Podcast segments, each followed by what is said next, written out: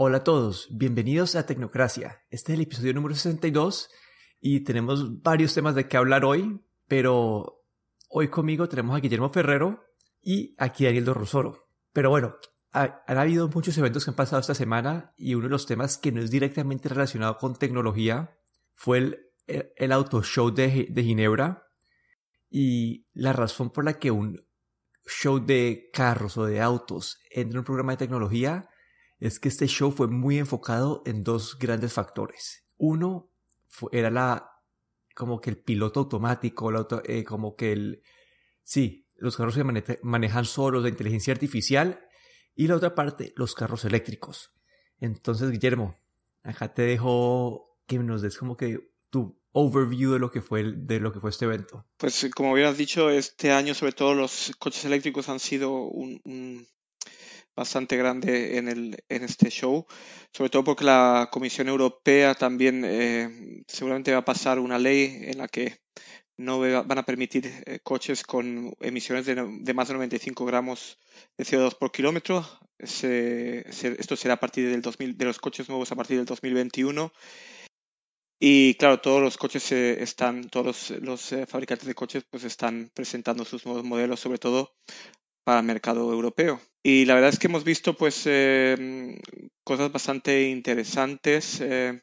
como el, Polestar, eh, una, una, compañía que... De Volvo. Sí, que ha sido, ha, evolucionado, es un spin, es como ha salido de Volvo y es la, la competencia, han presentado un modelo que es una competencia directa al Tesla, al Tesla 3 también con unos precios asequibles alrededor de los 40.000 euros. Sí, ahí como que hubo básicamente todas las compañías están anunciando sus carros eléctricos, esto ya lleva como que algunos años pasando esto. El gran problema es que muchos de esos carros que están anunciando son como este es nuestro modelo o son prototipos y estos los vemos en el mercado en el 2021, 2022. Lo que hace que este Polestar, esta submarca de, de Volvo sea interesante es que, bueno, primero que no es, porque también hay muchos ejemplos de carros eléctricos, pero de un millón de dólares, pero este es un carro que, como dijiste, es asequible hasta cierto punto porque creo que los primeros modelos están vendiéndose como por 50, 60 mil euros. Y, pero este carro es una más realidad en el sentido de que ya se puede empezar a armar el carro con, en, el configurador de la página web. Ya se puede empezar a hacer las, las órdenes. Todavía no están listos para entregar, pero se puede empezar a hacer las órdenes.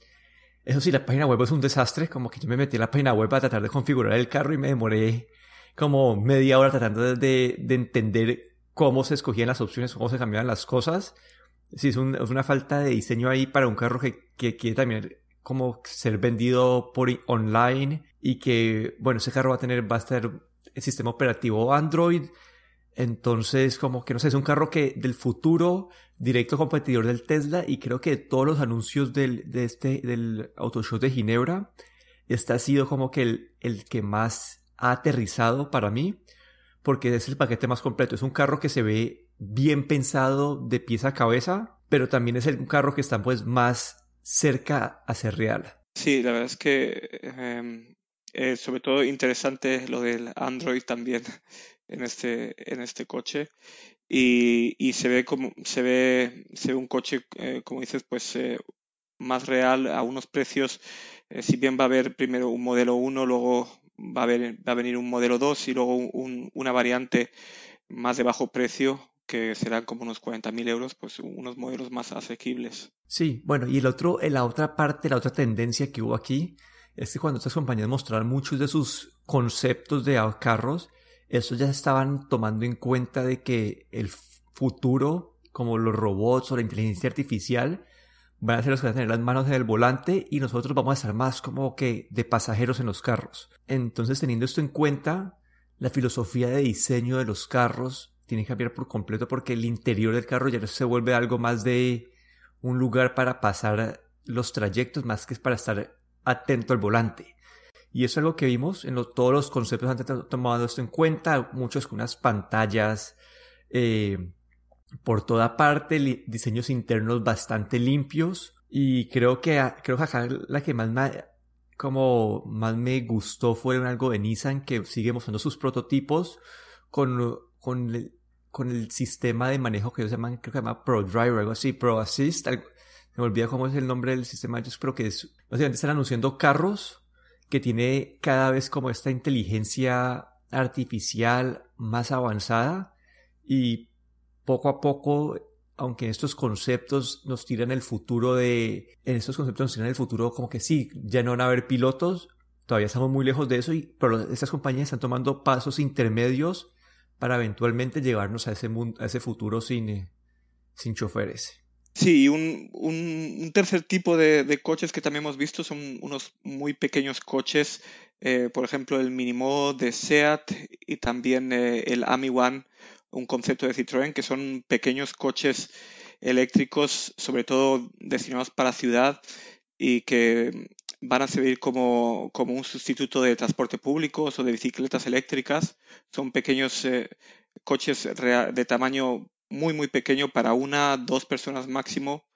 eh, con unas velocidades pues, muy bajas de unos 40 eh, kilómetros por hora o 28 millas por hora eh, lo que quiere decir que pueden ser conducidos hasta por,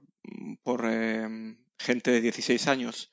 por ejemplo. Sí, bueno, y eso lo interesante es que también es como una forma de acelerar la adopción del carro eléctrico. Porque esos carros no es el hecho que sean pequeños, también es el, es el hecho de que son más asequibles. Es decir, que más personas lo pueden tener y para la gran mayoría de personas cuyo cuyos trayectos son trayectos cortos dentro de la ciudad, y que solamente salen de la ciudad o quieren hacer trayectos largos muy como que el 1% de las veces, estos carros son como ideales en el sentido de que te van a llevar de un lugar a otro de una forma barata, como que, sí, de una forma barata y cuidando el medio ambiente. Exacto, y sobre todo en ciudades ciudades tan contaminadas como tenemos hoy en día en, en, todas las grandes urbes. Bueno, ahora vamos a hacer un salto del mundo automotriz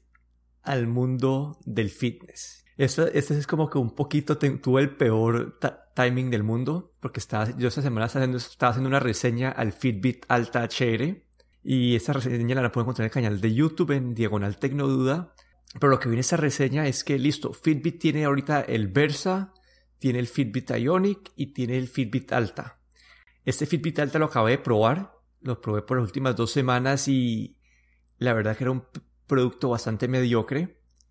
Y justo esta semana Fitbit ha hecho un anuncio de relojes nuevos. Ha anunciado lo que vayan a llamar el Versa Lite y han reemplazado toda su línea barata, que era el Alta y el Charge 3, lo van a cambiar por el Fitbit Inspire y el Inspire HR.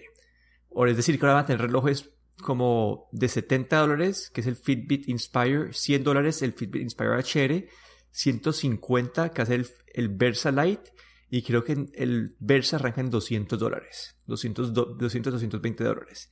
Entonces ya tienen como que todo este rango cubierto y vamos a ver si, no sé, como que, ¿qué fue lo que sacaste vos o qué te trajo de este, de este anuncio de Fitbit? Pues eh, sobre todo el, el Versa Lite me llamó la atención, ¿no? Un reloj eh, que es un reloj donde han quitado, eh, por ejemplo, el Wi-Fi, el NFC, la reproducción de música, lo han, digamos, eh, reducido básicamente a un reloj con, con eh, capacidad para, para tracking de, de fitness. Y puede que haya realmente un mercado de gente que no necesita tantas, eh, tantas cosas como tenemos en un Apple Watch o como en un Google Watch, pero simplemente quieren algo que se vea como un reloj y le, y le sirva para monitorizar su, su, fitness sin tener demasiada conectividad eh, ni, ni, demasiadas, eh, demasiadas cosas. Y veo que, que hay un ahí puede que haya un mercado, haya un, buen mercado. Sí, yo me imagino que ellos en el, en el, en el proceso de desarrollo debieron haber tomado en cuenta eh, la, como la, los datos de sus usuarios que utilizan el Fitbit Versa y pueden darse cuenta que el 50% de los usuarios no utilizan, no, no le ponen música al dispositivo, el 50% de los usuarios no se conectan a Internet, siempre, siempre, siempre lo, utilizan conectado por Bluetooth al, celular. Entonces con todos estos datos ellos pueden como escoger y darle prioridad a ciertas funciones y, y así poder sacar un dispositivo más barato y que Fitbit necesita tener este, este rango cubierto de precios porque la compañía financieramente ha estado un poco mal en los últimos años, como el diciembre pasado, como vendieron menos de lo que se esperaba que vendieran, este, el último trimestre también estuvo mal, entonces la compañía tiene, necesita tener algo nuevo. El Fitbit Versa, como dijiste, yo he probado el Versa completo, el Versa Lite me parece que hace, a primera vista, siento que, hace unos, unos kits de funcionalidad que siento que son, pueden estar acertados, especialmente para la gente que no le interesa información tan precisa, gente que no saliera a correr con, sin celular. Entonces me parece, y me parece que son a un precio bueno, aunque el, el Galaxy Fit, el nuevo reloj de, Samsung, también es, ofrece funcionalidades parecidas como por 60 dólares menos. Entonces, al final tenemos que ver con qué salen, toca probar, ya que yo probé el alta y el alta simplemente era un reloj muy limitado que era solamente para alguien que quería como que contar pasos, pero el Versalite y el Inspire HR siento que son para ofrecer más que lo que ofrecía el Alta. Bueno, y por último, es algo, un tema más, más suave, y es que Nintendo se está metiendo, se está metiendo en el mundo de, de la, de, la, de la realidad virtual, y es algo que no me esperaba, y la forma de lo que, de está haciendo Nintendo tiene pues varias dudas. Ellos, Labo había sido esta marca o esos productos de Nintendo que dejaban que las personas utilizaran el Switch para crear mini juguetes. Como era, una, era básicamente cartón que te vendían y podías convertir en un carrito, convertirlo en diferentes cosas. Ahora, ahora más la propuesta de vender el Labo que se puede armar en diferentes formas, como no sé, un telescopio, como si fuera la cara de un elefante. Y se va a poner el switch dentro de, este, dentro de este pedazo de cartón y el switch va a actuar como si fuera la pantalla de realidad virtual. Y ellos están tomando una, una, lo están tomando de una forma completamente distinta a las otras compañías, ya que este, este aparato de realidad virtual ni siquiera se puede dejar colocado en la cabeza. Uno se lo tiene que estar sosteniendo con los brazos. Ellos dicen que es para que sea más interactivo, que eh, Sí, para que sea más interactivo, entonces no sé, vos que tenés el Switch, ¿qué, qué tanto, qué te pareció este anuncio? La verdad, pareció interesante eh, que Nintendo se, esté entrando en este mercado de esta manera. Eh,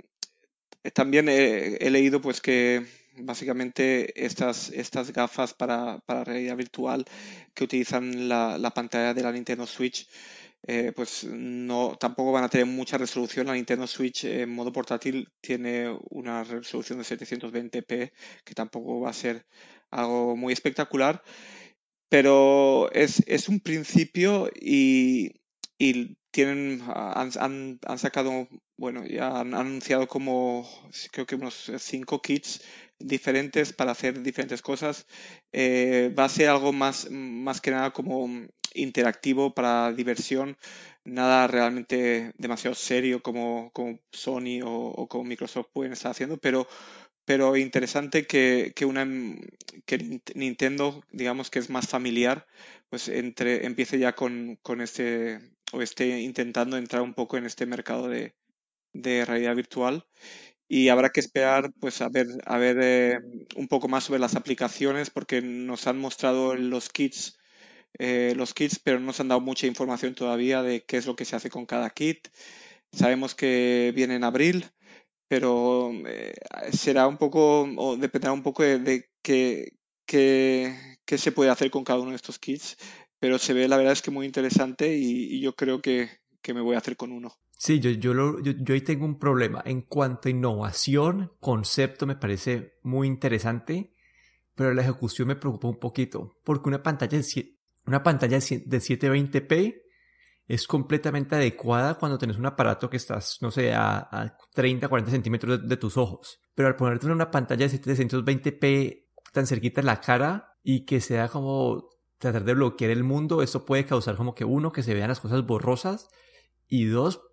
algo que tiene muy común eh, los kits de realidad virtual es que la gente se marea y eso se debe a que la, la pantalla no se refresca a un tiempo suficientemente rápido, no sé, eh, que la resolución no es muy buena. Entonces, no sé, como que me parece muy bueno el concepto, me parece interesante que Nintendo entre a este mundo, pero creo que la ejecución puede que sea algo más para utilizar, no sé, de, 5 a 10 minutos y, y, no volver a utilizar. Pero como dices, toca, toca ver, probablemente cuando lo tengas y tengas un kit de estos, va a tocar darnos una mini reseña. Exacto. Pero bueno, eso ha sido nuestro episodio de hoy, un poquito de todo, saltando desde el mundo automotriz al mundo del fitness a, a los videojuegos, pero ha sido una semana con bastantes anuncios y acá nos despedimos. Daniel Dorrosoro, ahí me pueden encontrar en Twitter en arroba de Dorro. También pueden encontrar a Tecnoduda en YouTube, donde hacemos diferentes reseñas de productos tecnológicos. Y aquí Guillermo Ferrero, me podéis encontrar en Gadgetero en Twitter. Hasta la próxima.